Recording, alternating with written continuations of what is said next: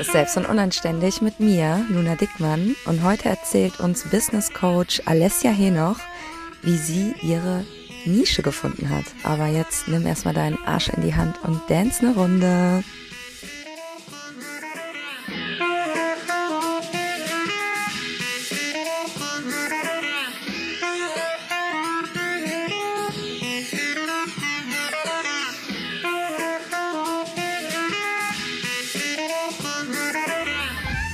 Und damit herzlich willkommen zur neuen Folge Selbst und Unanständig. Und heute ist die Alessia Henoch bei mir. Und ich darf sie ausfragen, denn die Alessia hat eine ganz spannende Reise hinter sich. Alessia leitet mehrere, also zwei Sportstudios Aerial Fitness in Münster, darüber reden wir auch gleich nochmal, hat aber auch ein Online-Coaching-Business und ist ausgebildete systemische Coach. Und jetzt kommt nämlich was völlig Neues hinzu. Das war auch der Punkt übrigens, wo ich dachte, okay, du musst in meinen Podcast kommen. Der Gisela Club. Das ist das neue Projekt von äh, der lieben Alessia. Und abgesehen davon, dass es ein übelst geiler Name ist, geht's bei Gisela um Business Coaching. Und da interessiert mich natürlich mega, wie das gekommen ist, wie so ein Sportstudio zu Coaching, zu Marketing, ähm, Beratungen gekommen ist. Und dazu wird sie uns später ganz, ganz viel erzählen. Ähm, Alessia, schön, dass du da bist. Hallo. Vor allem schön, dass ich da sein darf. Und es ist sehr witzig, wenn du das so, so runter, runter äh, geredet hast. Gerade denke ich so, okay, meine Mama hätte auch lieber einen anderen Lebenslauf für mich gehabt. Ja, Wahnsinn. Ne? Ich glaube, wir sind ja Krass. so im selben Alter, so Mitte ja. 30, sagt man inzwischen. So, so, ne? so in Richtung Mitte 30, ne? Geht in Richtung ja. Mitte 30, genau. Ich bin 34. Mhm. Und ja, ähm, ja ich finde es auch immer krass, wenn man so zurückblickt, so vor 15 Jahren war man so, so 20 und da hatte man so Vorstellungen vom Leben und was mhm. jetzt im Endeffekt daraus geworden ist, was man aber am Anfang dachte und was jetzt geworden mhm. ist, da ist halt immer eine große Diskrepanz. Ganz kurz, Alessia, du warst ja letztes Jahr bei mir im Intensivcoaching und da warst du unter dem Namen oder mit deinem Unternehmen Neureka Coaching bei mir mit dem Thema Frauengesundheit. So, mhm. das ist das, worüber ich dich kennengelernt habe. Und da habe ich aber auch erfahren, du führst ja zwei Studios, also Aerial Fitness Studios in Münster. Kannst du uns mal erzählen, so richtig CV, wie im Bewerbungsgespräch mäßig, wie ist es dazu gekommen? ich pitch das jetzt mal so richtig runter. Ne? Ähm, tatsächlich sind sie nicht in Münster, also sie sind in Osnabrück und Bremen. Das ist aber überhaupt nicht, äh, überhaupt nicht schlimm. Ja, wie ist es dazu gekommen? Ehrlich gesagt, genau eigentlich auch wieder. Und deswegen muss ich gerade auch so lachen, weil sich der Kreis so schließt. Ich habe mal was ganz anderes studiert. Ich habe mal Jura studiert. Und wirklich, ich fand dieses Studium ab Tag eins wirklich Grütze. Wirklich, es hat mir gar keinen Spaß gemacht. Ich fand es schrecklich. Und zu dieser Zeit war es dann eben so, dass man, ich glaube, wenn man so im Studium nicht so, man ist Anfang 20, ja, man denkt so, boah, ich wollte das ja unbedingt machen, jetzt kannst du es ja auch nicht hinschmeißen. Ähm, und ich habe mich tatsächlich so ein bisschen in den Sport geflüchtet. Und ähm, dann kam irgendwie so ein Step zum anderen. Ich habe im Fernsehen Pole Dance gesehen, fand es total spannend. Ja, also wirklich so richtig random, ne? So, okay, ich habe irgendwie gesehen, Pole Dance geil, aber oh, das probiere ich mal aus. Und dann habe ich irgendwie ein paar Stunden gemacht und dann hat mich die damals die Inhaberin des Studios angequatscht, willst nicht Trainerin werden. Das war 2011. Ähm, Krass auch, wie lange das einfach Alter, her ist. So geil, ja. so geil. Also ich muss da gleich direkt mal reingrätschen, aber ja. erzähl erst mal weiter. So interessant. Ja, wirklich. Und dann war es einfach wirklich so dieses Jahr, willst nicht Trainerin werden? Weil irgendwie habe ich das, glaube ich, ganz gut gecheckt, wie das so alles funktioniert mit diesem Pole Dance. Und dann bin ich Trainerin geworden, drei Monate nachdem ich mit dem Sport angefangen habe. Habe dann in einem Studio gearbeitet, aber ich war immer schon so, ich würde behaupten, eine meiner Superkräfte ist Neugierde.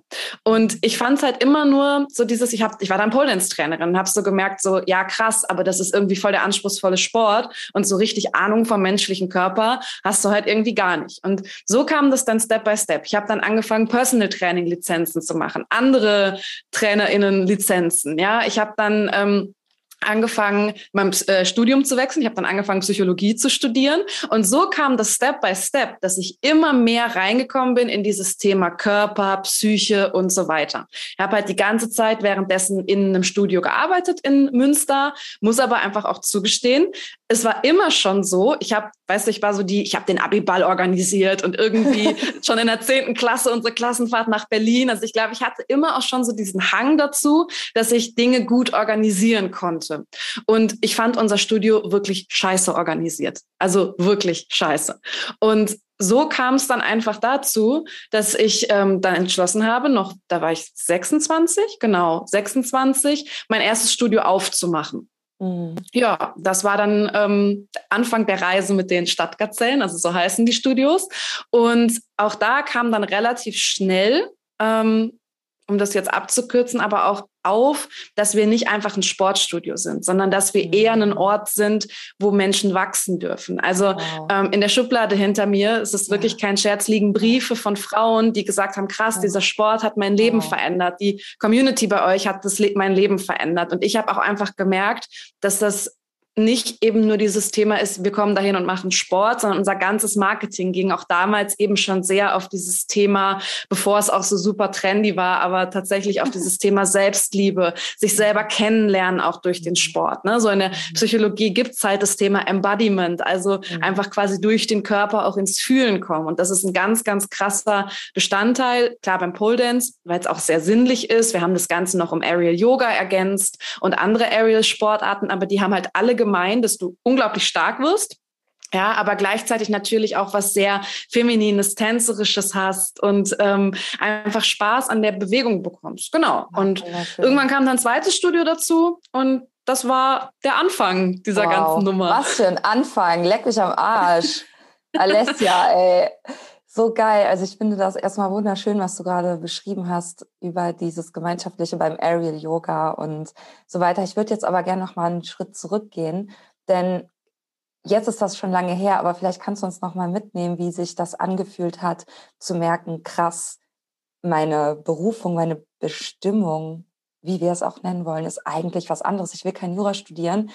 Ich äh, liebe es, als Trainerin zu arbeiten und ich möchte diesen ganzen psychologischen Hintergrund dazu noch lernen. Wie war das, das Jurastudium abzubrechen? Wie war das für dich und wie hat auch dein Umfeld reagiert? Hart.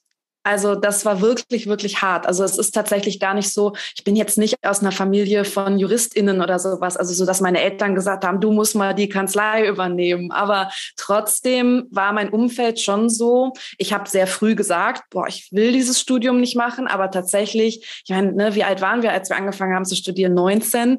Ähm, ja. Wenn dann deine Eltern so reagieren, ja, ne, nach dem Motto, ähm, ja, also ja, jedes Studium ist anstrengend und erstmal blöd und ne, zieh das jetzt mal weiter durch. Das war schon sehr, sehr hart. Vor allen Dingen, weil ich wirklich gemerkt habe, ich fühle mich in diesem Umfeld nicht wohl. Ich mhm. fühle mich mit dem Fach nicht wohl. Mhm. Es ähm, ging mir wirklich, wirklich schlecht. Also das, mir ging es auch körperlich sehr schlecht zu der Zeit. Das macht dann wieder noch so ein bisschen den Switch zum Thema Frauengesundheit. Ja, weil ähm, da kamen dann so Sachen eben wie Pille absetzen, ähm, was mir körperlich sehr schlecht getan hat. Ähm, ich habe auch ähm, eine Autoimmunerkrankung damals diagnostiziert bekommen, beziehungsweise erstmal noch nicht diagnostiziert bekommen, aber das fing damals an, dass meine Schilddrüse eben dann auch Probleme gemacht hat. Also ein sehr klassischer Weg, den ich auch im Frauencoaching danach hunderte Male gesehen habe, aber mir ging es sehr, sehr schlecht. Und ähm, ich glaube, ehrlich gesagt, ich, ich würde gern so einen fancy Grund finden, wie ich es dann doch geschafft habe. Aber ich glaube, bei mir war es einfach so, ich habe das sehr, sehr lange ertragen mhm. und dann dieses Gefühl gehabt von, so kann es einfach nicht weitergehen. Du hast da etwas, was du total abfeierst und wo du drin aufgehst und du mhm. versteckst dich aber irgendwo hinter, ja, ich bleibe hier jetzt in einem Studiengang, der, der mich wirklich ankotzt, ich habe irgendwie körperliche Probleme, mit denen es mir nicht gut geht, da muss sich was verändern. Und ähm, tatsächlich habe ich dann wirklich entschieden, ich mache das jetzt und ich habe mich eingeschrieben für Psychologie und habe es dann, das weiß ich noch, meinen Eltern im Sommerurlaub in Holland, also da habe ich die besucht, die waren in Holland, und dann habe ich denen das gesagt. Und ähm, die Reaktion dann war, und vielleicht ist das einfach auch nochmal was, was man mitnehmen kann, wenn man an dem Punkt steht, auch wirklich nicht so schlimm. Mhm. Also vorher war es natürlich für mich die, die furchtbarste Situation, das meinen Eltern sagen zu müssen. Ähm, vor allen Dingen, weil auch der Gegenwind natürlich immer kam. Aber in dem Moment, wo ich es dann gemacht habe, war es halt raus. Und das war halt einfach wirklich wie so ein, so ein Zementblock, den ich abwerfen konnte. Und die Reaktion war im Endeffekt auch so, so ein bisschen dieses, ja, eigentlich haben wir das schon vor lange gewusst. Wow, ja. krass. Ja. Irgendwie mhm. spüren sie es dann doch, ne? Und eigentlich genau. wollen sie auch immer das Beste für einen, nur voll oft ein ja. ganz anderes Sicherheitsbedürfnis als wir. Genau, ja. Und würdest du sagen, dass das, also du hast es gerade schon gesagt, es war nicht so, okay, ich bin aufgewacht und ich wusste, ich muss jetzt Psycho studieren, sondern es war eher ein Prozess. Also es kamen wahrscheinlich viele einzelne Faktoren dazu mhm. und irgendwann war der Schmerz einfach so groß, dass du gesagt hast, okay, jetzt fühle ich mich ready, ich, ich kann jetzt wechseln. Ähm, wie viele Jahre waren das, in denen du diesen Prozess durchlaufen hast? Wie lange hast du Jura studiert? Vier Jahre. Wow. Mhm. Wahnsinn. Ja. ja. Also ich habe auch vier Jahre studiert, ne? Also ich habe schon dann auch einfach wirklich noch Klausuren und alles geschrieben und gemacht und getan. Genau, aber ähm, es war wirklich witzig ist, dass mir dieser dieses Ding, ich möchte Psychologie studieren. Also es stand immer Psychologie und Kommunikationswissenschaften im Raum. Ist auch sehr witzig, dass ich ja. jetzt irgendwie ja beides mache. Ne? Ja. Also, aber das war damals halt schon so, dass ähm, das die beiden Studiengänge waren, die ich dann total spannend fand. Und es hat sich dann aber immer mehr so dieses Psychologie-Thema rauskristallisiert, weil ich eben aber auch schon durch den Sport und durch das Beschäftigen mit Gesundheit im Allgemeinen gemerkt habe, okay, so dieses psychische Thema ist so voll meins. Also auch das so zu verbinden und ähm, zu merken, okay, krass, wie viele Blockaden sind da teilweise da, die wir uns so selber machen und so. Also, ähm, aber es waren vier Jahre, ja. Mega, mega krass. Ich habe mhm. ja in Bonn Germanistik studiert und bei uns war ja das Juridikum um die Ecke. ja. Und als du gerade gesagt hast, dass du mit dem Umfeld und so nicht so gut klarkamst, da kam mir halt, wir haben die immer Perlenpaulas genannt. Also sowas, so würde ich natürlich heute nicht mehr reden. Und wir haben die Typen immer die Jurensöhne genannt. Deswegen, ich kann mir sehr gut vorstellen, was ja. du meinst damit, dass man mit mhm. diesem Umfeld nicht klarkommt, obwohl das bestimmt auch alles liebe, nette Leute sind. Und ich meine, mit Anfang 20 war einfach auch, ich war damals äh, link, linke Wählerin und eine linke Bazille und die waren so mein absolutes, ähm, ja, standen so genau auf gegenüber von mir. Ja, also ich kann aber auch ein bisschen sagen, so Klischees passen dann halt auch leider. Also ich habe auch wirklich nette Menschen im Jurastudium kennengelernt. Ne? Also das mal, das mal vorweg. Also ich würde jetzt auch mal behaupten, so meine Bubble da war jetzt auch wen, weniger Perlenpaulas, aber die gibt's halt. Und ähm, ja, das müssen wir jetzt, das können wir auch nicht leugnen. Ne? Das ist einfach so. Es ist auch, ja. soll auch so sein. Äh, ne? Genau. Klischees brauchen wir Menschen und die, die sind auch gut so. Mein, mein Gott.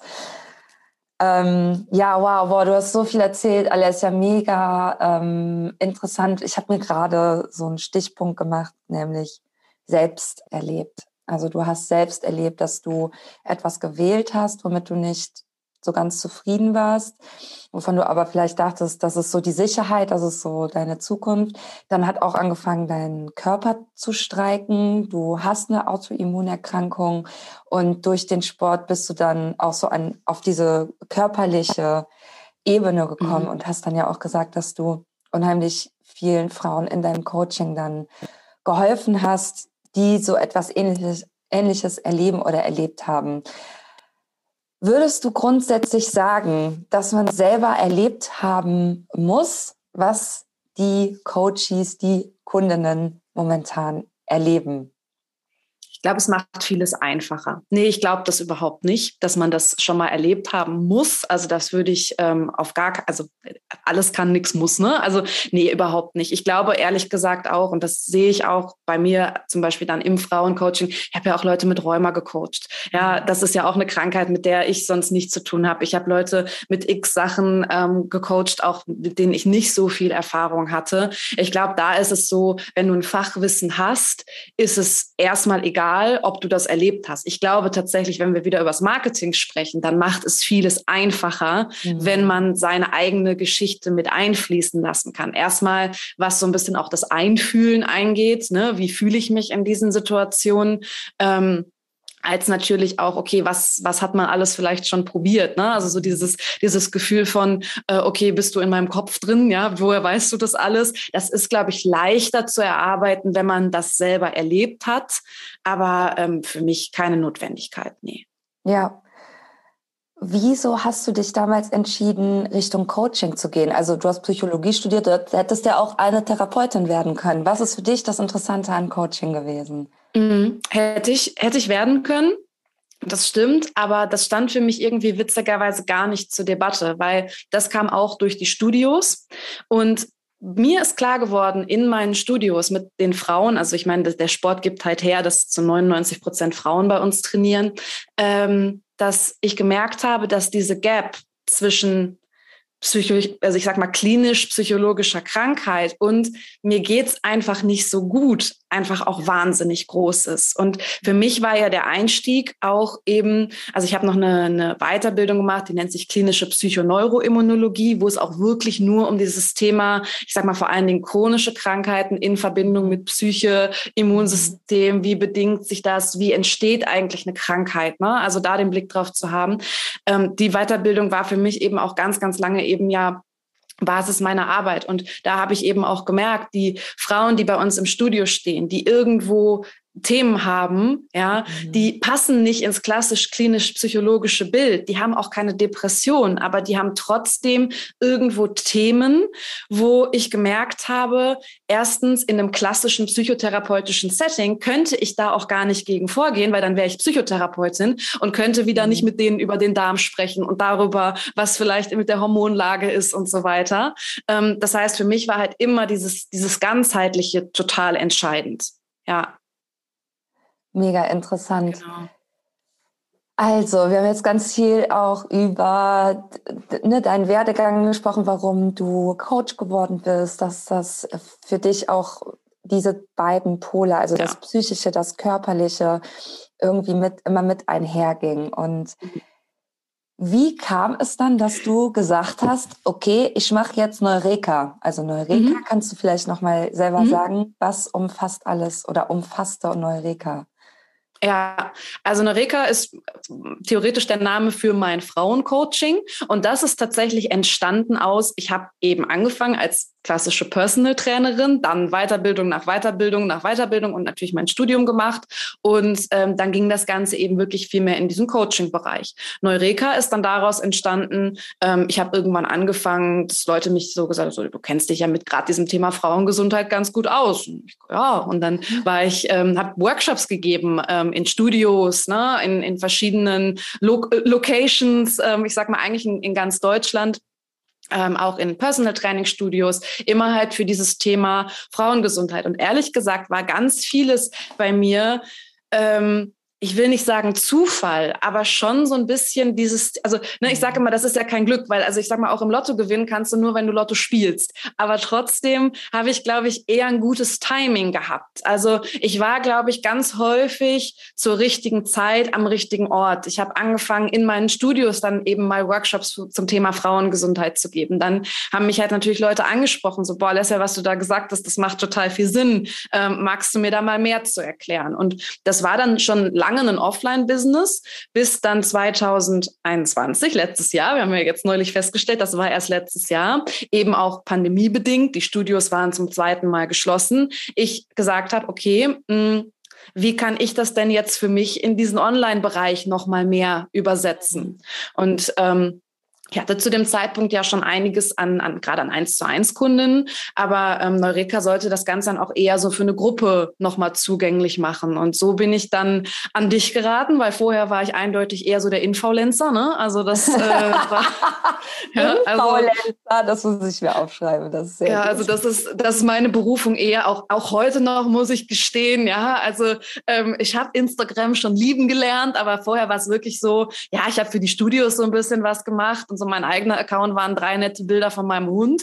Aber ähm, genau, und tatsächlich kam dann eigentlich so dieses Ding, und da sind wir wieder beim Thema Neugier, ich möchte Sachen können. Und ich möchte dann auch so ein bisschen, da sind wir wieder beim Thema, eher Geld investieren und sagen, das bringt mich die Stufe schneller vorwärts. So, ne, immer ohne den Glauben, ja, Luna löst dann mein Problem mit Instagram. Aber Luna hat mir halt zum Beispiel gesagt, so, ey, ganz ehrlich, so wie du es machst, ist halt okay, aber geht halt geiler. So, und das ist ja auch Coaching. Also gerade oder eben, ne, gerade Coaching in diesem, in diesem Bereich. Ja. Genau. so voll, kam das. Voll. Also ähm, ich habe mir gerade aufgeschrieben, erstmal anfangen. Weil ich habe ja, ja gerade mein Gruppenprogramm All In, wo mhm. Business-Starterinnen oder Frauen, die nicht mal gestartet sind, jetzt in ihre Selbstständigkeit starten wollen. Und im ersten Blog geht es um die Nischenfindung. Und mhm. der größte Mindfuck und die größte Hürde ist gar nicht das Fachliche, sondern ist dieses, ja, ist das jetzt die richtige Nische, für die ich mich entscheide? Mhm. Und mhm. meines Erachtens, und du kannst ja gleich mal sagen, was du davon hältst, muss man erstmal mit irgendwas anfangen. Und wenn man ja. gar keine Idee hat, dann ist oft das, was am nächsten erscheint, was vielleicht auch zu einfach erscheint, das Beste, mhm. weil beim Machen, beim Entscheiden, beim Aufschreiben, beim Instagram-Account aufsetzen, merkt man dann, oh, krass, mhm. da habe ich noch eine Idee. Hier könnte ich was machen. Ah, die macht das ja geil. Vielleicht kann ich sowas ähnliches machen. Aber du musst halt irgendwo anfangen. Und du hast gerade gesagt, ja, das war nicht Glück, sondern ne, du hast halt irgendwie angefangen und ja. warst halt da. Wie siehst du dieses Thema? Ja, 100 Prozent. Also ich würde da auf jeden Fall in, in, ganz, ganz vielen Punkten mitgehen. Also erstmal, um das, das nochmal zu sagen, ist es genau das. Du musst irgendwo erstmal sichtbar werden. Geh doch erstmal raus, ja, und schau einfach auch erstmal. Es dürfen sich doch Dinge verändern. Die, du tätowierst dir ja nicht auf die Stirn. Ich bin jetzt Coaching für Schilddrüsenunterfunktion, äh, Coaching für Schilddrüsenunterfunktion. So, ja, also wenn du das machst, ist sehr mutig, ne? Ja, wäre schon krass, auf jeden Fall.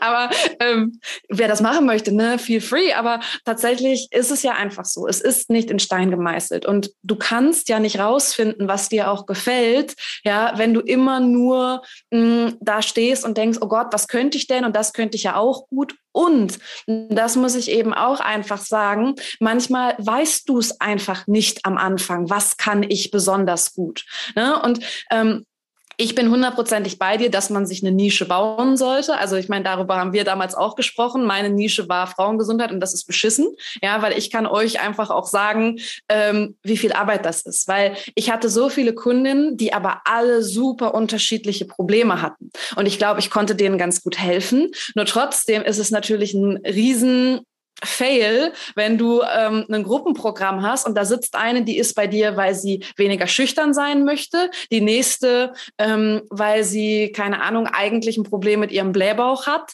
Ja, also klar, in der in der Essenz war es immer so, dass die gleichen Dinge bei den Leuten geholfen haben. Ja, weil man auch bei der äh, Kundin von mir mit ähm, einem Blähbauch gucken musste, so hey, ist es wirklich irgendwas, was organisch nicht stimmt oder spielt da auch irgendwo natürlich Stress mit rein? Ne, wo guckt man hin? Und ne, auch beim Schüchternsein, die hatte auch gleichzeitig noch eine Autoimmunerkrankung. Also klar war es immer irgendwie so, dass es in mein Schema passte, aber keine Nische zu haben und das hatte ich bei Neureka nicht oder habe ich bis heute nicht so sehr gehabt ähm, ist scheiße.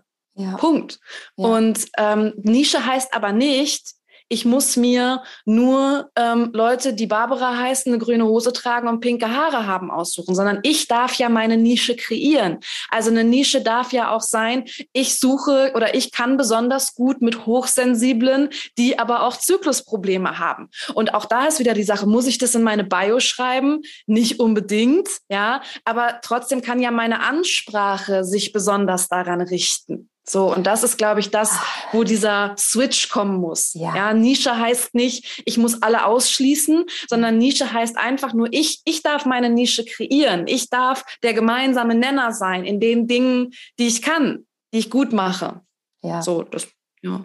Das geht gerade runter wie Fritz und Fett bei mir, weil ich merke, du bist voll drin. Wir hatten ja auch das Coaching, du hast ganz, ganz viel gelernt, du hast super viel umgesetzt und ich erinnere mich daran, dass das natürlich ein bisschen schwierig war mit der nicht vorhandenen Nische. Da ist natürlich erstmal so Positionierungsarbeit nötig. So. Mhm. Ich würde jetzt gerne wissen, wie, und damit sind wir jetzt bei dem dritten Projekt, also Leute, traut euch, macht die Dinge, probiert Dinge aus, testet sie. Ihr, ihr seht ihr eine Unternehmerin, die erfolgreich ist, vor mir sitzen, ihr hört sie in eurem Öhrchen. Wie kam es zu Gisela? Der Gisela Club. Also kannst du uns wirklich mal so die mhm. erzählen, mhm. wie die Transformation von Noreka Coaching, Frauengesundheit zu mhm. Gisela kam? Mhm. Ähm, auch hier wieder, es ist eine Mischung aus verschiedenen Sachen. Also ich sage mal vom, ähm, vom Grundsatz her, ich hatte das eben schon erzählt, das fing bei mir damit an, ich habe schon in der zehnten Klasse Bücher von Friedemann Schulz von Thun gelesen. Ich fand Kommunikation immer schon geil. Also das habe ich freiwillig gelesen, weil ich das cool fand. Ich habe in meinen Studios bin ich fürchterlich verarscht worden. Ja, also Webdesigner, die scheiß Websites gebaut haben. Ähm, keine Ahnung, Leute, die mir irgendwelche Marketing-Sachen mit hier schalt doch mal Werbung im Kino, ja, wo natürlich nie was beim Messen, was wir alles gemacht haben. Und für mich war dann immer so ein bisschen dieses Ding, da habe ich keinen Bock mehr drauf. Ich will nicht angewiesen sein auf andere. Ähm, ich möchte das nicht unbedingt alles selber machen, aber ich möchte selber verstehen. Ich möchte wissen, wie man Ads schaltet auf Instagram. Ich möchte wissen, wie man eine Website aufbaut. Ich möchte wissen, wie SEO funktioniert. Also all das, was du brauchst, gerade um ein lokales Studio auch groß zu machen, habe ich halt in Fortbildung, in Coachings. Ne? Und sorry, ohne Investment geht's halt nicht. Entweder Zeit oder Geld. Und ich hatte halt immer das Glück, dass ich dann gesagt habe, okay, ich verdiene Geld. Aber auch hier, ne, Irrtum, ich habe halt jahrelang von echt kleinem Gehalt gelebt, weil ich alles, was ich hatte, in Weiterbildung, in Coachings investiert habe. Nur irgendwann kommt der Punkt, wo sich das rentiert. Und wo ich einfach aber auch immer sage, und das ist, glaube ich, auch nochmal so ein Learning, was ich hatte, auch acht von zehn Dingen, die ich mache, sind erstmal scheiße. Ja, ne, also ich habe auch Dinge gemacht, wo ich als Dozentin gearbeitet habe und dachte, ja, komm, das machst du für kleines Geld oder, oder quasi kostenlos. Mhm. Und es kam dann nicht hinterher das darum. Das ist okay, das gehört mhm. dazu. Aber hinten raus haben all diese Dinge dazu geführt, dass ich, glaube ich, ein gutes Verständnis hatte, sowohl fachlich für Dinge als auch zum Beispiel jetzt aus dem Bereich Marketing. Ja, und auch Gisela war dann wieder eigentlich so eine, so eine Geschichte, dass mich Leute angesprochen haben. Ja, irgendwie, Alessia, machst du das ganz gut. So und Leute mich gehört haben, ich irgendwo aufgetaucht bin. Und ich glaube, auch das ist wieder ein Learning. Sichtbarkeit kommt halt nicht davon, dass ich zu Hause darüber nachdenke, was ich posten will, sondern für Sichtbarkeit muss ich erstmal Geld, also meine Zeit und damit irgendwo Geld investieren. Ja, entweder indem ich Ads schalte oder indem ich meine Zeit einsetze, um in Podcasts zu sprechen oder meine Zeit einsetze, um irgendwo Dozentin zu sein. Scheißegal, es gibt Möglichkeiten. Und tatsächlich ist auch der Gisela Club daraus entstanden, dass ich wieder eher angeschaut angesprochen wurde von anderen Frauen, die gesagt haben, pass mal auf, Alessia, ähm, du hast ein Personal Training Business aufgebaut, du hast die Studios aufgebaut, ähm, ich würde mich gerne selbstständig machen in dem Bereich, kannst du mir helfen? Da habe ich gedacht, ja, glaub schon. Und habe mich mit einer mal hingesetzt. Und auch hier wieder, ne, ich weiß ja selber, dass du es empfiehlst. Diese Kunde, hat drei Monate Betreuung von mir bekommen, eins zu eins, und ich habe da nichts dran verdient. Also ich glaube, die hat in Summe, ja. ja, es war eine Testkundin, ja. ganz genau. Ich habe richtig viel investiert und habe mit ja. der gearbeitet und die hat ihr Studio aufgemacht und die hat von mir gelernt, aber ich habe da erstmal nichts dran verdient, weil ich glaube, das ist auch, wenn wir uns diese Coaching-Bubble angucken, du musst nächste Woche Millionärin sein. Es läuft so einfach in den seltensten Fällen. Ja, und ähm, ja, irgendwie hat mir das mega Spaß gemacht tatsächlich, weil ich gemerkt habe, auch hier wieder fließen die Dinge, die ich kann, zusammen. Ich kann der fachlich weiterhelfen. Ja, also ich kann der irgendwo helfen, ihr Konzept auszubauen, weil ich Ahnung habe davon, was funktioniert mit KundInnen, was nicht. Ich kann der marketingtechnisch helfen und in dem Sinne ja auch bürokratisch, wenn man so will. So, was ist nötig, was darfst du, was darfst du nicht, weil ich da einfach sehr vieles auch schon selber erlebt habe wieder. Und mein Coaching-Hintergrund hilft halt extrem, um diese Mindfucks aufzulösen. Ja, und das war eigentlich so das, wo ich dann gemerkt habe, krass, Alessia. Und das war wirklich, da war dann einmal dieser Moment davon, du hast eigentlich schon 2009 gesagt, du möchtest irgendwas mit Kommunikation mhm. machen. Eigentlich war damals schon mein Ding. Und tatsächlich habe ich auch Jura studiert, gar nicht, weil ich Juristin sein wollte. Ich wollte Mediatorin werden. Mhm. Ich wollte irgendwas in diesem Bereich machen. Also das ist mir aber auch, dafür musste ich 33 erstmal werden, bis mir das wirklich wie so Schuppen von den Augen gefallen ist, dass tatsächlich so sich jetzt aus jahrelanger Arbeit diese Quintessenz zusammengefunden hat von, ich coache die Leute, ich mache fachliche Beratung rund um das Thema Gesundheit, Training und so weiter. Und ich habe aber auch diesen Aspekt von Kommunikation, Copywriting, Marketing, was funktioniert da geil und was funktioniert gar nicht. Ja, und daraus kam Gisela. Ja, das ist, das ist Gisela. Ähm, wir reden gleich ja. noch über Gisela. Ähm, jetzt noch mal kurz so zusammenfassend. Im Prinzip sind die letzten, ja, roundabout zehn Jahre ja. haben dazu geführt, dass du im Prinzip zur Mentorin wirst. Ja. Also ich liebe ja dieses Wort Mentorin, weil mhm. man die eigene Transformation ähm, anderen beibringen kann. Also ich habe irgendwie etwas geschafft und ähm, ich bringe dir das jetzt bei. Und das ist ja, ja. so das eigentlich Natürlichste, was wir werden können, weil es so komplett mhm. aus uns heraus entsteht. Und auch hier ist es ja wieder so, du warst zwar, ah, ich habe ein Problem mit diesem Satz zur richtigen Zeit am richtigen Ort. Ist es nicht, weil es ist einfach zu dir gekommen, es ist aus dir herausgekommen und Menschen haben das gesehen, weil du es ausgestrahlt hast, weil du halt die Kompetenz hast. Punkt. Ne? Also die Leute sind auf dich zugekommen, weil sie es halt ja. eben gesehen haben. Ähm, mega, mega schön. Erzähl uns doch mal, wie es nach diesen Testkundinnen äh, weiterging. Mhm. Wie kamen jetzt erste Kundinnen? Wie baust du das mhm. auf, Gisela? Was sind so die ersten Schritte? Ja, also tatsächlich, genau, ich habe Testkundinnen gemacht. Erstmal eine und dann nochmal zwei, als ich gemerkt habe, so, okay, krass, mit der war schon cool und jetzt nehme ich mir nochmal zwei dazu. Und ähm, irgendwie halt das Ganze auch genau so organisch wachsen lassen. Das ist natürlich irgendwo sicher auch mein Vorteil, wobei ich glaube, auch daraus kann man was ziehen. Mhm. Ähm, für mich war immer klar, dass mir organisches langsames Wachstum besser tut, als zu sagen, ich muss jetzt gleich damit rausgehen und möglichst, keine Ahnung, 20 Leute abschließen, sondern für mich war so dieses, ey, ich mache das jetzt noch mal weiter, aber immer mit diesem Gedanken, das darf langsam wachsen und dadurch habe ich auch die Chance, dass es immer geiler wird. Und ähm, im Endeffekt war es dann so, dass aber meine zwei Testkundinnen nach dem Testzeitraum von vier Wochen bei denen dann, also die, die nächsten zwei, gesagt haben, ähm, wir möchten das ganze Coaching buchen. Wow. Das war so ein bisschen so, äh, okay, Traum. cool, schön. Ja, war ein Traum, definitiv. Also das ist auch, also da habe ich mich natürlich irrsinnig gefreut. So, da bin ich auch ein bisschen so vom Stuhl gefallen, dass das halt wirklich so war, dass ich das nicht mal so richtig angeboten habe, sondern dass das wirklich von denen kam. Und da dachte ich, okay, ich glaube, das ist wirklich gut, was du hier machst. Mhm. Und irgendwie kam es dann aber auch einfach so Step für Step. Ähm, da war aber auch wieder so ein bisschen zur richtigen Zeit am richtigen Ort. Ich hatte ähm, 2020 zusammen mit einem Bekannten eine Akademie für TrainerInnen gegründet, bin da aber Ende 2020 rausgegangen. Und das liegt an einem Wertekonflikt. Das liegt, ähm, wir haben uns fachlich sehr geschätzt, aber es, mir wurde einfach klar, wir können zusammen kein Unternehmen führen, mhm. weil da einfach unser Anspruch bei manchen Sachen wirklich so komplett komplett konträr war, komplett auseinanderging. Und da bin ich halt rausgegangen. So, was ja erstmal, weil der hat danach ist die, ist die Geschichte durch die Decke gegangen. Natürlich sitzt man dann da so und denkt, geil, ich habe das komplett aufgebaut mit, ja. Ähm, das sind, ähm, das ist auf meinem Mist gewachsen. Scheiße, du Dummkopf, warum bist du da rausgegangen?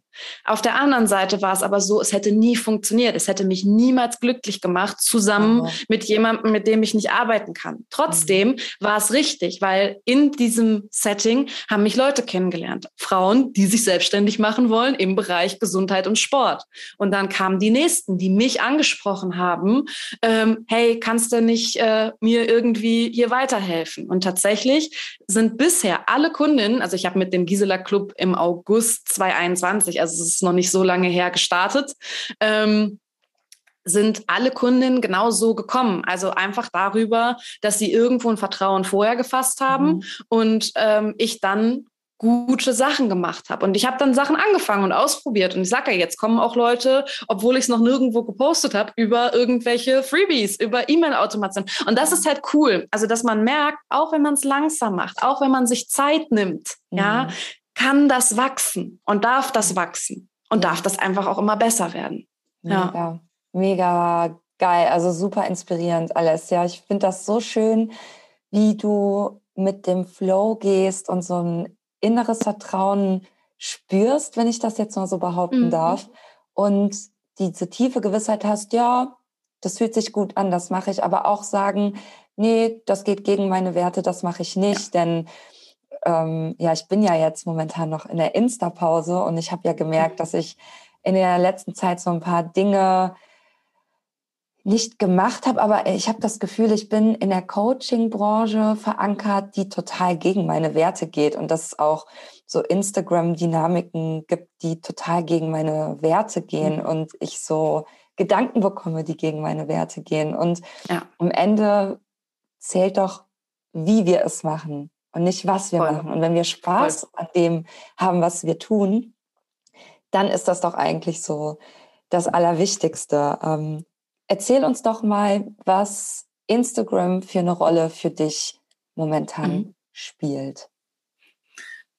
Ja, also mein Verhältnis zu Instagram ist gespalten, kann ich sagen. Also ich finde Instagram großartig, ganz ehrlich. Also ich folge jetzt, sage ich mal, auch im privaten Bereich ähm, tollen JournalistInnen, tollen Menschen, die klasse Aufklärungsarbeit machen. Und ich glaube eben einfach, Instagram ist sehr bubbleabhängig. Und es ist ein bisschen das, was du gerade sagst. Man kann halt alles in geil und in Scheiße machen. Ja, das gilt, glaube ich, für alles im Leben.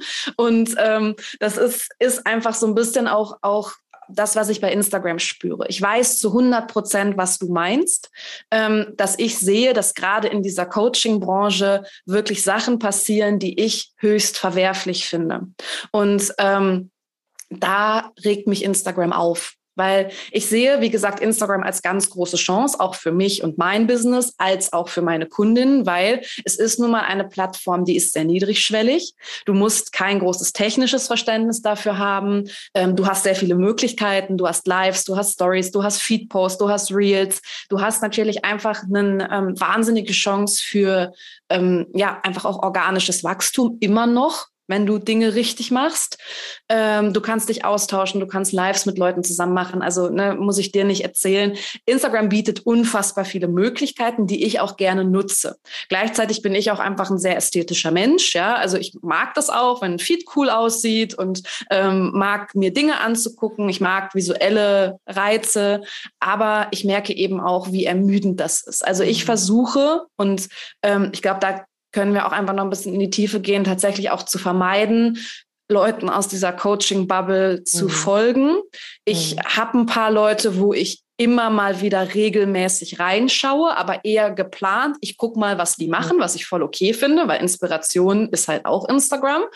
Aber ähm, ich sehe sehr, sehr viele Dinge, die ich sehr schwierig finde. Und für mich ein absolutes Horrorbeispiel, und ich, das ist ja auch einer der Gründe, warum du Instagram verlassen hast, war tatsächlich diese Woche, es war vor zwei Tagen, dass ein Arzt, der auch Coaches auf Instagram, sowas gepostet hat wie, ja, ähm, er fände es halt gut, wenn Leute halt einen Kredit dann aufnehmen können, wenn sie sein Coaching nicht oder einen Kredit aufnehmen würden, wenn sie sein Coaching nicht bezahlen würden. Ähm, das wäre halt wahres Commitment. Also jetzt mal sehr runtergebrochen. Es ging da auch noch um so Sachen wie, ähm, ich sag mal, Möbel verkaufen und so weiter. Und das suggeriert natürlich Menschen, die unter Umständen extrem verzweifelt sind, die krank sind, die körperliche Probleme haben, die jetzt sage ich mal im klassischen Gesundheitssystem nicht gelöst werden können. Ja, wenn du keinen Kredit aufnimmst, dann bist du nicht committed genug. Dann dann ist es dir nicht wichtig genug, gesund zu werden.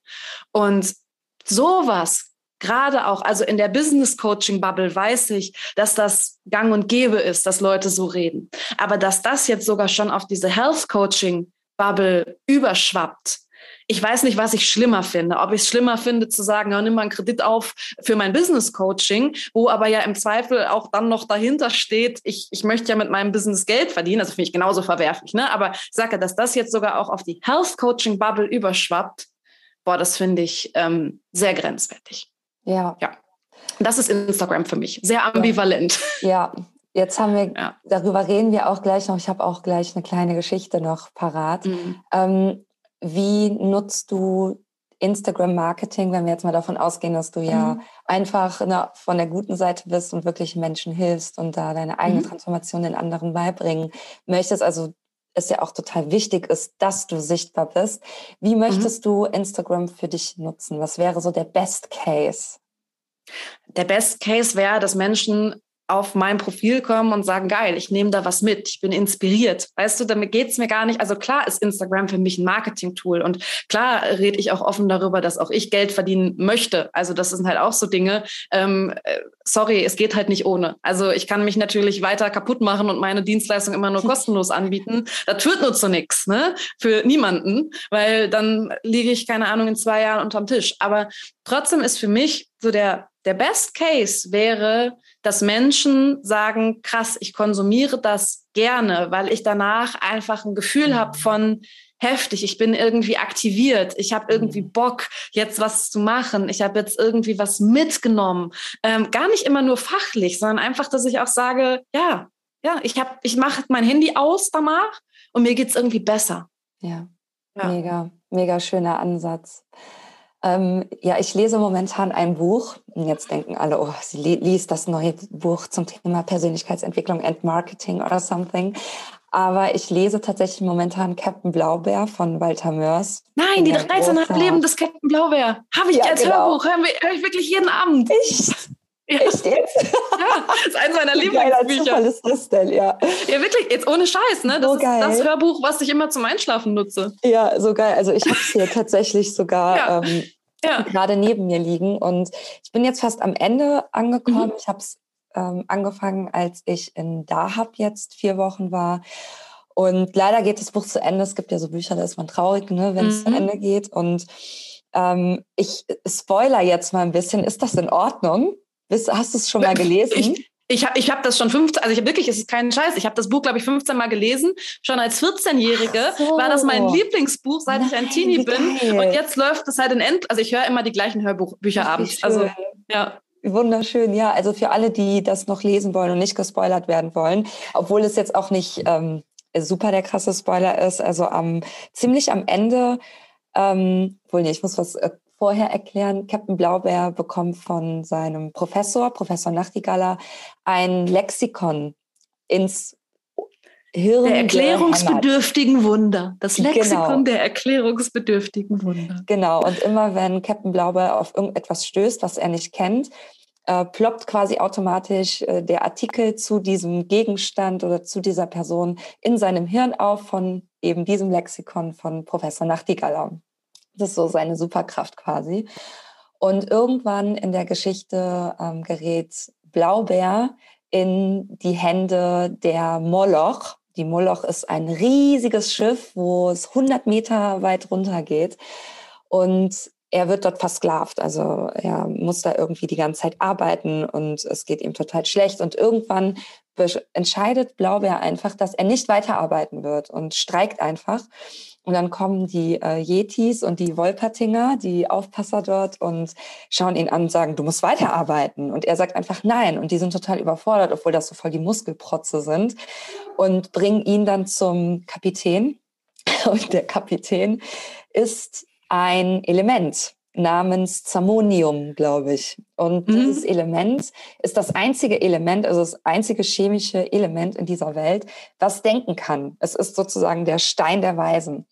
Und das ist so ein ganz freches Element. Die Dialoge sind auch extrem witzig und der sagt halt so, Blaubeer, also du musst auf jeden Fall weiterarbeiten und er will den halt ähm, quasi zwingen und er hat halt äh, geht dann in seinen Kopf und hypnotisiert ihn quasi. Und Blaubeer merkt, wie er so ganz schummrig und äh, schwummig wird und anfängt ähm, einfach zu denken, okay, ich muss weiterarbeiten, bis auf einmal dieses Lexikon anfängt in seinem Kopf zu reden. Und durch die Stimme von Professor Nachtigaller. Und es gibt so eine schöne Stelle, die würde ich gerne kurz vorlesen, denn es hat mich gerade extrem an diese Coaching-Branche und an diese ganzen Ausmaße daran erinnert. Es versuchte nicht mehr meinen Willen zu beeinflussen, wahrscheinlich aus Angst vor einer weiteren Auseinandersetzung mit Nachtigaller. Es war vielleicht einfach ein Yeti oder eine Muschel zu hypnotisieren, aber bei jemandem, der das Lexikon der erklärungsbedürftigen Wunder, Daseinsform und Phänomene Zamoniens und Umgebung im Kopf trug, war es schon problematischer. Insofern durfte ich Professor Nachtigaller dankbar sein. Und mhm. ich habe das wirklich gerade kurz bevor wir hier angefangen haben, den Podcast aufzunehmen, gelesen und dachte, wow, Wissen und Bildung gibt einem einfach Sicherheit. Und ich ja. glaube, dass ähm, wir diesen, diesen, diesen, dieses Zermonium, dieses Element, das denken kann, das so laut schreit, alle kennen. Und für mhm. mich sind mhm. das momentan diese Coaches, die unheimlich selbstbewusst daherkommen und einfach sich dahinstellen in ihrer Instagram-Story und in ihren Reels und einfach sagen, du musst das so machen, weil ich sage das. Mhm. Und vielleicht Menschen, die so eine Lücke in sich haben, die vielleicht gerade auf der Suche sind, die vielleicht gewisse Dinge einfach nicht wissen, weil sie halt einfach keine Ahnung, Instagram aufmachen, sich inspirieren lassen wollen und dann jemand daherkommt, der mit einer unglaublich starken Stimme sagt, du arbeitest hier auf der Moloch, auf meinem Schiff einfach sehr, sehr schnell beeinflusst sind. Und ich weiß ja auch, dass du einen sehr wissenschaftlichen Ansatz bei deiner ganzen Arbeit hast. Kannst du vielleicht da mal so anknüpfen und einfach mal deine Gedanken mit uns teilen? Ja, ich bin gerade vor allen Dingen ganz überfahren, dass ich gerade darüber nachdachte, vielleicht sollte ich all meinen Klientinnen in Zukunft die 13,5 Leben des Captain Blaubeer schenken, weil das ist so ein, also es ist eh ein geiles Buch. Ich finde auch, wir beide, wir sind so die Drahtschwellen, weißt du? Da, da ja. sehe ich uns gerade. Oh, das ist so schön. Ja, ja. Es, ist, es ist wirklich, lest dieses Buch, ja. Also es sagt euch mehr äh, als die Vier-Stunden-Woche von Tim Ferriss über. Ohne Scheiß. Über, ja, nein, wirklich, es ist ein großartiges Buch. Ähm, was, was ich nur empfehlen kann. Aber ja, es ist so spannend, was, was du gerade sagst und dieser Vergleich mit der, mit der Moloch und dem Zammonium und dem denkenden Element. Ähm, es ist ja auch genauso das, dass es jetzt noch witziger ist. Ähm, ich, ich mag das jetzt gar nicht weiter spoilern, wenn du noch nicht weiter bist, aber tatsächlich, was passiert, nachdem auch alle anderen aber merken auf der Moloch dann, dass es vorbei ist, ja, was dann entsteht. Und das ist ja auch einfach ähm, super auch voll die Gänsehaut crazy gerade. Boah. Ja, das, ja, das und das ist irgendwie so ein ich, Sinnbild des Kapitalismus. Voll. Ja, genau. Und das ist so geil, dass man immer wieder auch in diese Diskussionen einfach reingehen muss. Und ich glaube, das ist auch nochmal ein Learning. Scheut euch nicht vor solchen Diskussionen. Also ich weiß, dass du dich ja auch da positionierst, zu sagen, hey, ähm, keine Ahnung, ne, positionier dich auch politisch und so weiter. Und es geht aber auch gar nicht so sehr darum, dass du jetzt aus deinem Instagram-Account zum Beispiel ein Politikum machen musst, aber trotzdem in diese Diskussionen, auch wenn es nur mit dir selber ist, mal reinzugehen, hundertprozentig wichtig und richtig, um sich gegen so ein eine Moloch, so ein Moloch der Coaching-Branche zu wehren. Ich meine, für mich ist es immer so, du hast es gerade auch benannt, dann diese super selbstbewussten, lauten Coaches, die gibt es auch offline. Also wenn ich an so mhm. manche Personal Trainer, ich lasse das mal bewusst so stehen, weil ich auch wirklich einen männlichen Kollegen da im Kopf habe, ähm, die auch so laut und selbstbewusst und keine Ahnung was daherkommen und ganz viele Kunden abschließen. Und dann kommst du dahin und denkst dir so, du machst aber nur Scheiße. Ja, ähm, und so richtig Ergebnisse präsentieren tust du ja auch nicht. Äh, Spoiler, das ist halt das Gleiche, einfach auch in dieser Instagram-Coaching-Bubble. Ne? So Ergebnisse von KundInnen sieht man da komischerweise irgendwie ganz, ganz selten. Also, ähm, aber ja, es ist natürlich für Menschen, wir sind Herdentiere. Punkt. Und wenn wir das Gefühl haben, da ist ein Leader und ich kann irgendjemandem hinterherlaufen, dann machen wir das auch gerne. Da geht es ja auch so ein bisschen darum, ne, was empfindet unser Gehirn als sicher. Und wenn da jemand daherkommt und sagt, ja, ich habe jetzt die Weisheit mit Löffeln gefressen und ich bin die Person, die äh, ganz genau weiß, wie es geht. Ja, wir sind ja alle so, dass wir es ja geiler finden, in Schubladen zu denken, in unserem Morast zu bleiben, als uns weiterzuentwickeln. Ja, warum? Weil Weiterentwicklung immer Unsicherheit bedeutet. Ich weiß nicht, was kommt, wenn ich etwas verändere in meinem Denken. Und das fängt, sage ich mal, bei einer Diät im ganz Kleinen an, wirklich. Ja, ich habe, ich weiß ja nicht, was gesunde Ernährung mit mir mache, bleibe ich halt lieber bei den Pommes. Ne? Also ist jetzt hier ein bisschen falsch, weil Pommes sind natürlich Grundnahrungsmittel. Ich weiß auch nicht, ich weiß auch nicht. Ich, ich esse sehr gerne Pommes. Aber ist egal. Ähm, Trotzdem ist es immer eine Gefahr. So, und jetzt kommt jemand daher, der uns suggeriert, ne, mit mir ist das keine Gefahr, weil ich weiß ja ganz genau, wie es geht. Ja, natürlich sage ich da marketingwirksam, ach so, ja geil. Klar, ich gebe dir all mein Geld. Ja. Ja, so. Und natürlich ist es da auch ein super Mittel zu sagen, hier sind meine PayPal-Eingänge, weil das kann ja nicht gefaked sein. Ja, dass man sich immer nur überlegen muss, naja, wo ist da der Energieaustausch? Ja, das, das steht jetzt auf dem anderen Blatt. Aber ähm, Natürlich gibt uns sowas wie Geld. Ne? Warum posieren die alle vor teuren Autos? Weil unser Gehirn darauf getriggert ist, zu sehen, das ist ein teures Auto. Da steht jemand davor. Dieser Person muss dieses teure Auto gehören. Unser Gehirn funktioniert ja in Bildern. Wir sind ja die ganze Zeit geprimed auf solche Sachen. Das, das ne, kannst du gibt es tausend Studien zu Rassismus zu, ja, dass es einfach immer so ein Priming gibt, ja, und das ist auch irgendwo ähm, erstmal normal. Ja, das hat auch wieder was, ich möchte gar nicht so sehr in die Tiefe gehen, aber es hat auch zum Beispiel wieder eine immunologische Komponente. Alles, was fremd ist, ist uns erstmal Spinnefeind, ja, weil es ist tatsächlich natürlich so, ähm, es ist eine Erklärung für Rassismus. Man wird auch tatsächlich, gibt Studien zu in der Schwangerschaft rassistischer, weil da grundsätzlich, ja, ältere Menschen und Schwangere werden theoretisch rassistischer, was aber eigentlich immunologisch Sinn ergibt, weil irgendwas, was mir fremdartig vorkommt, ganz anders aussieht, für uns erstmal bedeutet, ich kenne das nicht, das könnte für mich eine Gefahr sein. Und das trifft natürlich auch Leute auf Leute zu, die zum Beispiel anders aussehen als wir.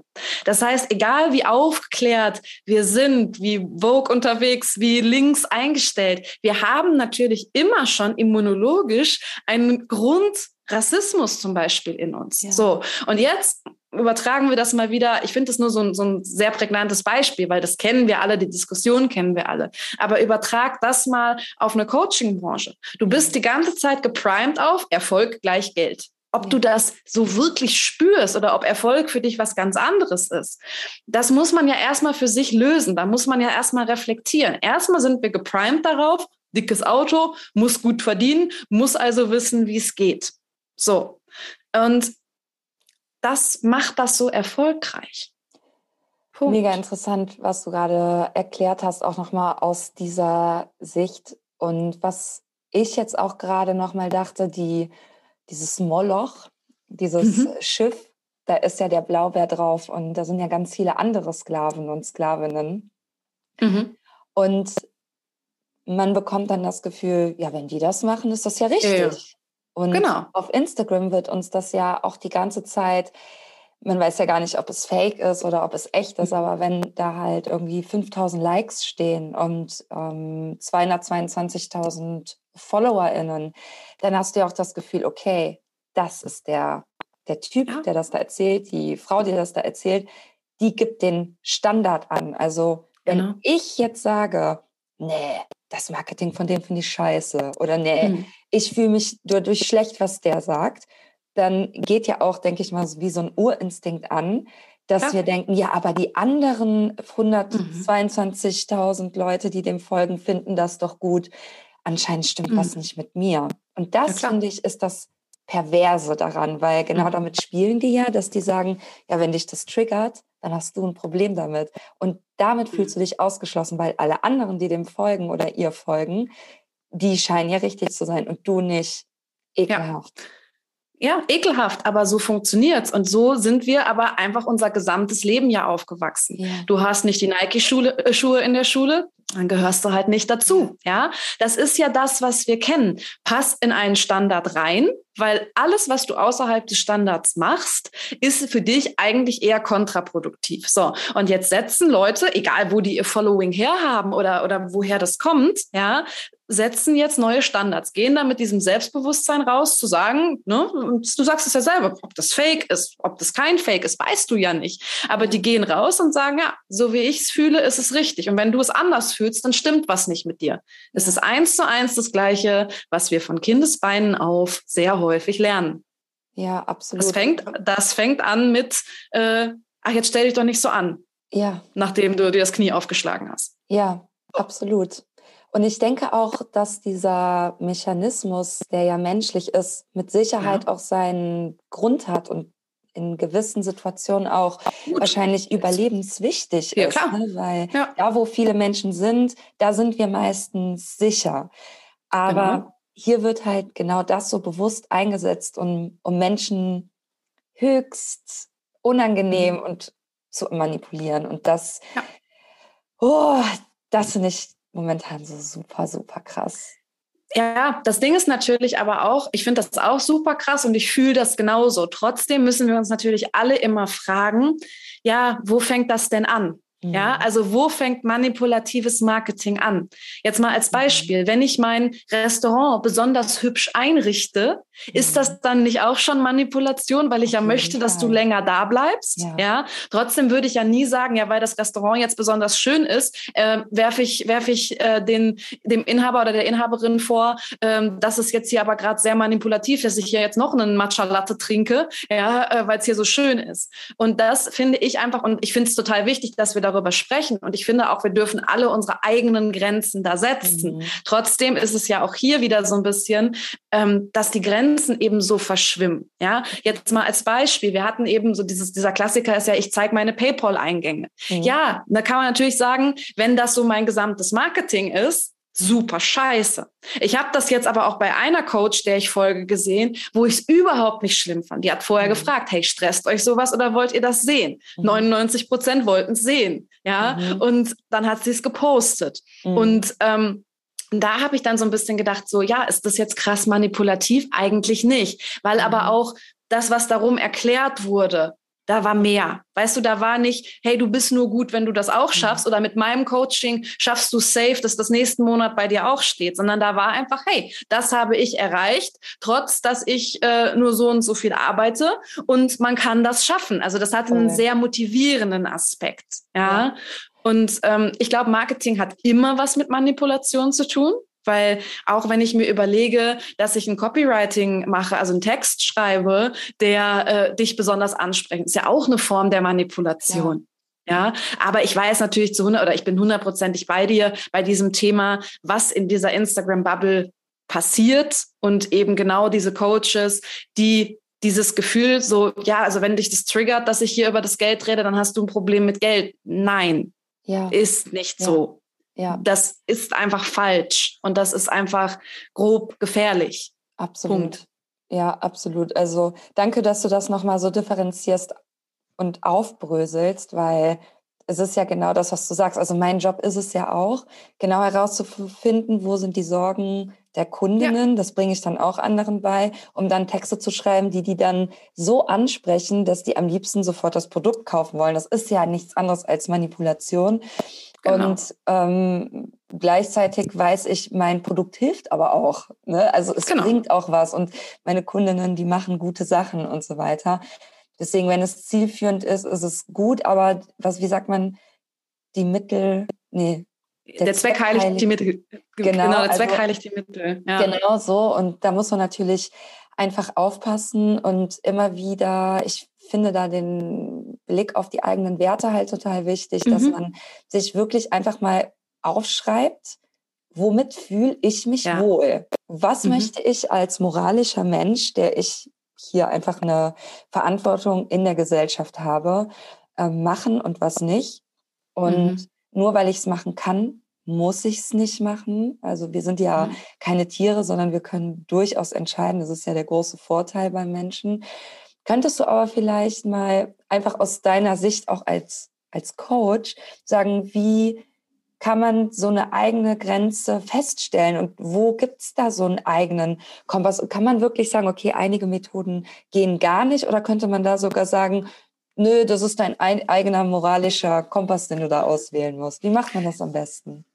Finde ich eine super spannende Frage, ähm, die ich versuchen kann zu beantworten, aber die natürlich auch wieder super viele Aspekte hat. Weil grundsätzlich muss man ja sagen, egal ob da Luna, Alestia oder äh, XYZ, keine Ahnung, Bratpfannencoach steht, ja, wir alle handeln mit geschäftsfähigen Menschen. Das heißt, ich schließe einen Vertrag mit jemandem, der im Zweifel über 18 Jahre alt ist, also voll geschäftsfähig ist. Und in dem Sinne fängt ja eine Geschäftsfähigkeit an, dass ich eigentlich sagen muss, ich bin mir über die Tragweite Reichweite meiner Entscheidungen bewusst. Und nur weil wir beide vielleicht einen anderen moralischen Kompass haben als der Bratpfannencoach, ja, ist das ja trotzdem an sich, müssen wir ja erstmal davon ausgehen, was er macht, ist eben auch legitim, weil er setzt ja niemandem die Pistole auf die Brust und sagt, wenn du nicht bei mir kaufst, erschieße ich dich. Ja, da kommt tatsächlich wieder Jura, aber selbst dann ist nämlich die Frage, ist tatsächlich nicht so eindeutig, aber ist auch völlig egal. Da wollen wir jetzt nicht so tief reingehen, aber es ist ja genau die Geschichte. Ja, ähm, ich glaube schon, dass es um deinen eigenen Werte Kontext geht. Ich glaube zum Beispiel aber auch, dass es deswegen so wichtig ist, dass wir zum Beispiel so eine Podcast-Folge machen und darüber reden. Was eigentlich ist es ja anmaßend, dass wir, wir, dass wir beide sagen, ja, das Marketing ist scheiße. Nee, eigentlich muss man ehrlich gesagt sagen, dieses Marketing widerstrebt unseren Werten. Und ich glaube, da sind wir genau beim Kernding eine erste Übung oder ein erstes Rangehen ist, dass wir immer mehr Menschen sensibilisieren, mal wieder zu schauen, was sagt mir denn mein innerer Kompass? Weil wir sind eben manchmal sehr getrieben durch alles von außen, ja, dass wir gar nicht mehr zuhören können, was will ich denn eigentlich? Also ganz blöd, ich mache das mit meinen äh, Coaching-Klientinnen manchmal als Übung, dass ich sage, du darfst jetzt eine Woche lang dir als Aufgabe nehmen, nur noch Bauchentscheidungen zu treffen. Also nur noch hinzugehen und zum Beispiel, ja. ist wirklich eine Übung, die ich anwende, eins zu eins so und sage, wenn du im Supermarkt stehst, denk mal nicht drüber nach, oh, kaufe ich jetzt hier diese Seife, aber ich habe eigentlich Bock auf die pinke Glitzerseife. Mach mal eine Bauchentscheidung. Üb das mal wieder, dich aus dem Bauch raus zu entscheiden, mhm. zu schauen, hey, was geht in mir vor? So, das ist jetzt natürlich noch weit entfernt von, ja, ich lege meine Werte fest, aber trotzdem ist das für mich ein erster Angriffspunkt zu sagen, hey, ich schaue erstmal wieder, was geht in mir denn eigentlich vor? Weil dann ist wieder für mich, wenn ich das, wenn ich das erlebe, der Schritt zu, hm, Moment mal, dieses Marketing kommt mir aber irgendwie falsch vor. Ich habe irgendwie gar nicht das Gefühl, dass ich hier getriggert bin, sondern ich finde es einfach scheiße, dass du dich da hinstellst und sagst, ja, also wenn du keine Rolex hast, dann bist du nichts wert, so ja. ungefähr, ja. Also das ist, ich glaube schon, dass Menschen das spüren, aber das mhm. genau da, weil man sehr von außen getrieben ist, sehr häufig drüber weggesprungen wird. Und wir ja eben auch glauben wollen, dass das toll ist und dass das endlich die Lösung ist. Ne? Und da einfach, ich glaube, der erste Schritt ist wie bei so vielen, mal wieder in sich reinschauen. Was möchte ich denn eigentlich? Wo mhm. spüre ich auch erstmal im Alltag Widerstände? Ja, also gar nicht nur so sehr bei diesem, bei diesem Instagram-Ding, sondern wo spüre ich das vielleicht schon im Alltag mal, dass mir was widerstrebt, dass ähm, ich hier gerade keine Bauchentscheidung treffe und so weiter. Also generell dieses Thema Grenzen wieder bewusster wahrzunehmen. Und klar kann es auch einfach mal helfen. Ich meine, ne, das kannst du ja auch einfach Listen im Internet suchen. Was gibt's denn für Werte? Und welche Werte möchte ich denn auch einfach vertreten? So, was spricht mich da an? Und wo lebe ich die schon? Und wo möchte ich die vielleicht auch noch mehr leben? Absolut. Ja. Mega. Wow, Alessia, ich glaube, wir könnten noch stundenlang weiter quatschen. Gerade ja, Tra Tratschwellen halt, ne? Tratschwellen halt. ihr könnt uns ja mal schreiben, ob ihr auch Captain Blaubeer kennt. Ich habe tatsächlich ja. das nur aus dem Fernsehen gekannt und dann gesehen, ey, mhm. klar, gibt's ja ein Buch zu und das hat einfach nichts mit der Kindersendung zu tun. Es ist wirklich etwas, was ich euch empfehlen möchte. Überhaupt finde ich es sehr, sehr ähm, wichtig für mich, dass ich in meiner nicht nur in meiner Coaching-Bubble mich so durchlese, mhm. sondern wirklich, ja, wieder so Kinderbücher lese und Romane lese und nochmal, ich finde, man kommt ganz anders ins Spüren und wenn man halt Geschichten von anderen liest. Also manchmal ist Persönlichkeitsentwicklung Entwicklung auch einfach Captain Blaubeer lesen und nicht, Voll. welche neuen Methoden es gibt. So, das wollte ich damit sagen. Total, bin ich, bin ich hundertprozentig bei dir. Und das ist eigentlich auch wieder, ich meine, wenn man sich das überlegt, ähm, du bringst Leuten bei zu schreiben. Aber wenn wir alle auch, glaube ich, mal wieder mehr lesen und halt nicht nur das hundertste Fachbuch, was uns sagt, wie wir endlich glücklich werden, sondern eben auch mal wieder Dinge lesen, wo wir sagen, die berühren uns, die machen was mit uns, ähm, glaube ich, dass das auch, wenn wir wieder über dieses Thema Marketing sprechen, ganz, ganz stark da was mit uns macht. Weil dieses ständige Dopaminkicks, Netflix hier, äh, Instagram da, das macht ja was mit unserem Gehirn. So, und ich kann mich davon überhaupt nicht frei machen. Ich wäre ich wär manchmal gerne die, die da halt mit ihrem Roman sitzt und abends nicht Netflix guckt. So bin ich auch nicht. Aber ähm, trotzdem kann das ja vielleicht für uns alle ein cooler Reminder sein, zu sagen, hey, ich ähm, konsumiere einfach mal wieder was, was ähm, weg ist von dem, was ich sonst mache oder von dem ich mir jetzt irgendwas verspreche und bin dann danach aber vielleicht total inspiriert und kann das aber auch wieder mitnehmen in mein Business. Ja, genau. Also ich weiß, dass ich diese Captain Blaubeer-Geschichte definitiv mit in mein Marketing nehme. Ja. Und das fühlt sich dann zum Beispiel nach mir an. Und ja. das ist wunderschön. Und es ist ja mal wieder einfach nur ein Beweis dafür, dass ähm, das funktioniert, ne? Weil du als meine alte Kundin und jetzt, wir machen ja jetzt auch ein Projekt zusammen tatsächlich. Du hörst es als Hörbuch. Also du hörst, du fühlst dich ja. direkt abgeholt davon. Ne? Deswegen, das funktioniert, Leute. Lest mal wieder ein Buch. So, so nämlich. Alessia, ja. danke für dieses ich hatte das Gefühl, ich habe das Gefühl, wir haben heute über alles gesprochen, ja. was es gerade gibt. Also es war echt ein, ein Rausch in den letzten 60 Minuten knapp. Vielen, vielen Dank, dass du deine Geschichte mit uns geteilt hast und dein Wissen und deine Kompetenz und alle, die jetzt zugehört haben, hinterlasst uns doch äh, bitte einfach mal eine Nachricht und sagt uns, was für Gedanken ihr gerade habt, ob ihr was mitgenommen habt, welches Buch ihr gerade lest und ihr findet Alessia unter, wie finden wir dich bei Insta? Na, na, am besten unter The Gisela Club. Also tatsächlich so, wie man es schreibt, spricht, Club mit C, äh, Gisela, wie Gisela. Club mit C, sehr geil. Ja. Genau, besucht ja. ähm, die liebe Alessia unter The Gisela Club. Ihr wisst, wo ihr mich findet und damit möchte ich, euch, möchte ich mich auch bei euch bedanken fürs Zuhören und wünsche euch einen schönen Tag, Abend, Nacht, was auch immer und wir sehen uns im Internet. Ciao! Tschüss.